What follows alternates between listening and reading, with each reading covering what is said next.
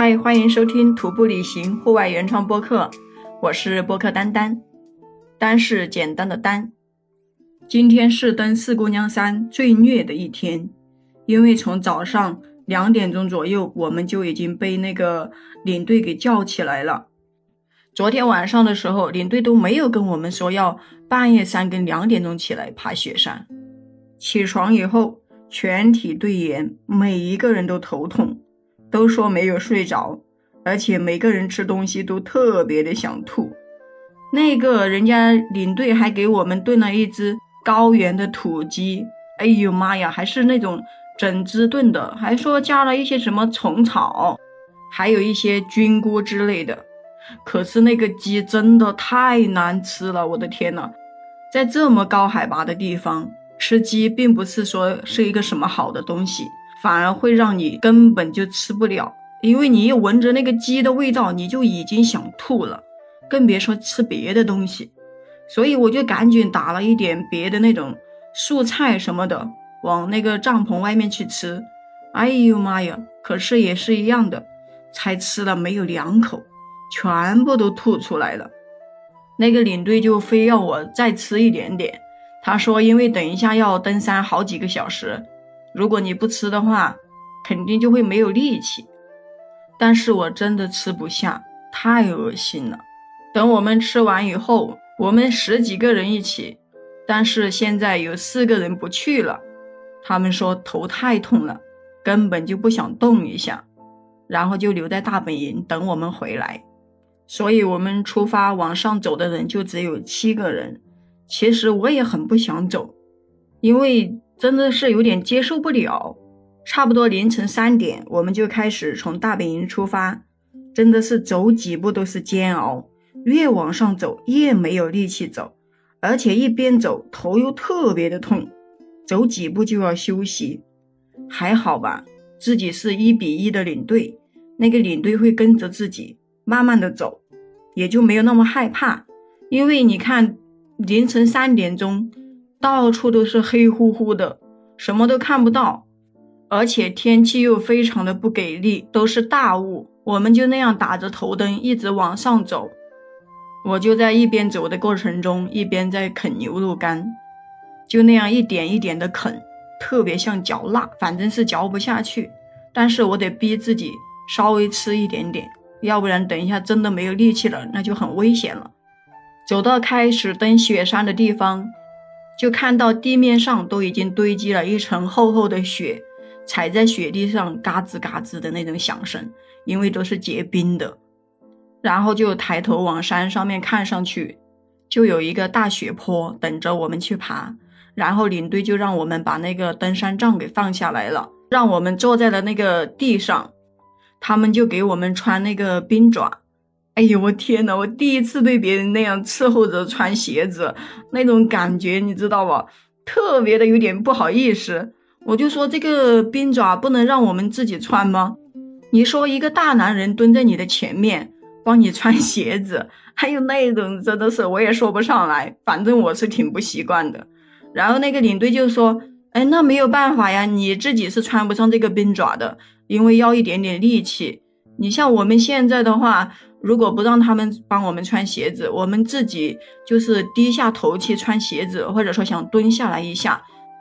当你低下头的时候，你的头晕会更厉害，你更吃不消。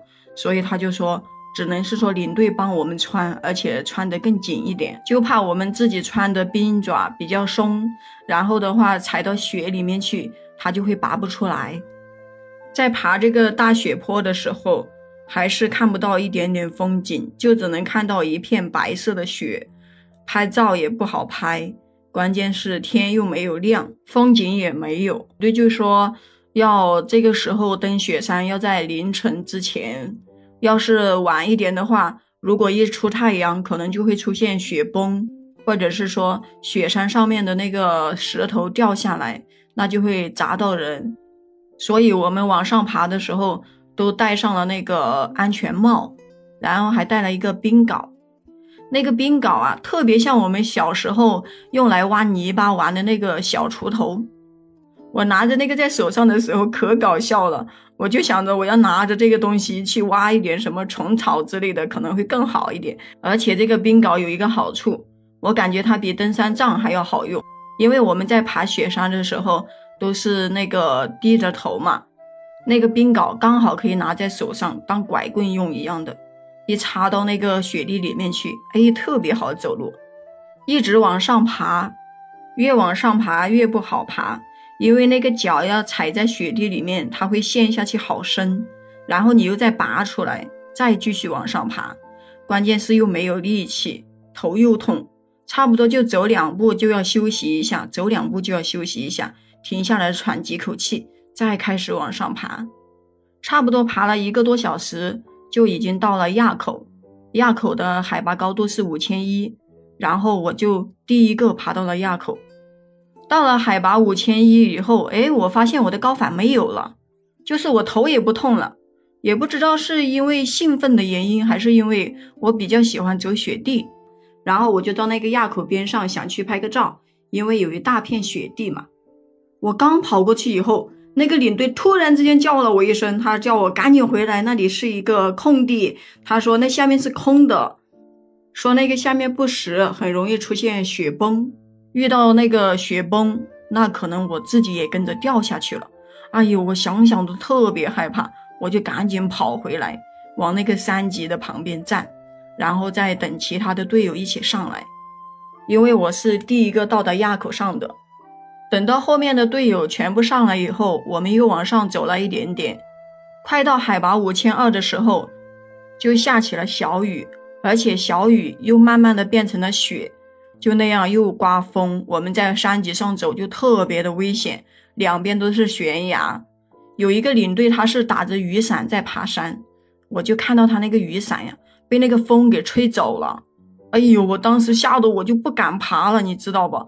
那个山脊上，而且都是风化的石头，还有一些雪在上面，我就特别害怕我自己万一被风吹一下，脚再踩滑一下。那我肯定命就没有了，我就不想再爬了，我就跟那个领队说我要下撤，我不想爬，因为出现了雨夹雪，而且那个风那么大，如果继续往上爬的话，到那个最高的地方，我们有一段是要攀着绳子，然后那样攀岩，我就特别害怕那个绳子万一是结冰的或者干嘛的，然后山顶上风又特别大，那我们就会抓不住，会特别特别的危险。那我就决定，我还是要下撤。等后面的那些领队跟队友都上来以后，他们也商量了一下，说：“哎，我不走了，那要不就全体都不要走。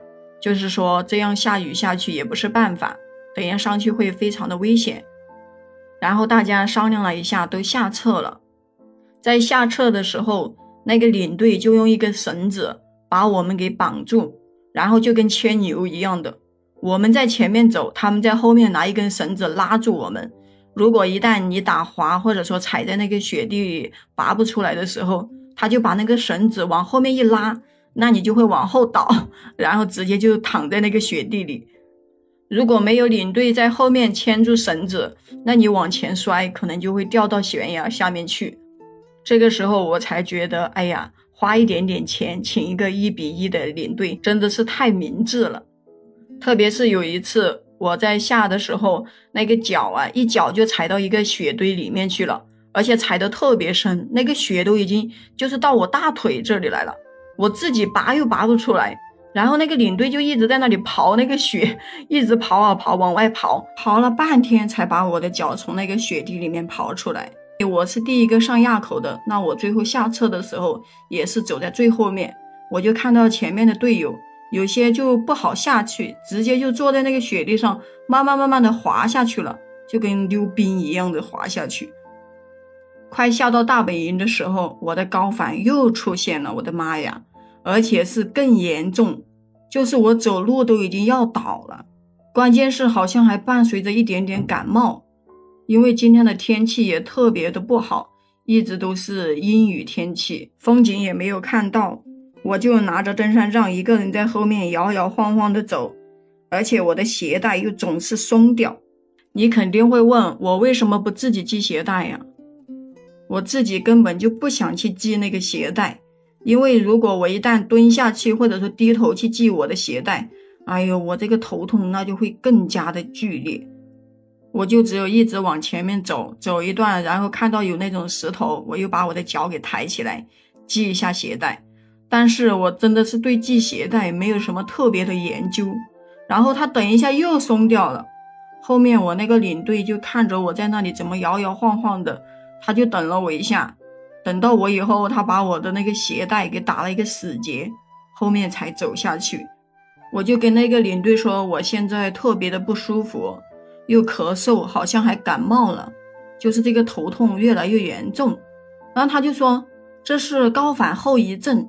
他说因为你刚刚上去了五千多，然后突然再返回来一下，那肯定会更严重一点点。他就说有一些人的反应可能会比较慢一点点。然后到大本营的时候，哎，我的高反头痛就好掉了，又没事了。我就休息了一会儿，就突然感觉这个高反怎么没有了。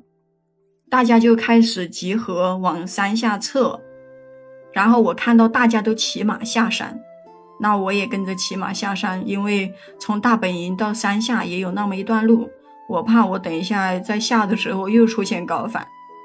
第一次在这么高海拔的地方骑马，其实我挺害怕的。我爬上马背的那一刻，我都特别害怕那个马在那个悬崖上走的时候，会不会把我给抖到山下面去了。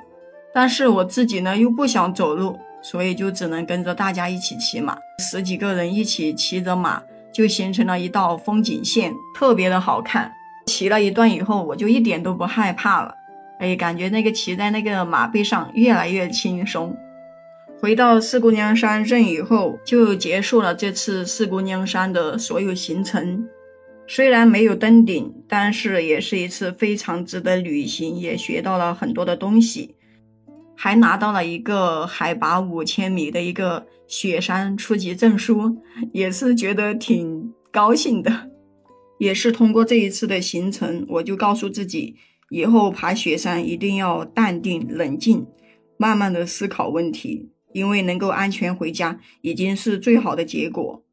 只有学会取舍，才会拥有更多。好啦，今天就先跟你聊到这里啦。如果你喜欢户外露营、雪山徒步这些，那么你就可以加入丹丹的听友粉丝群，播客丹丹八幺八，就是播客丹丹的全拼加上八幺八。我们下期再见。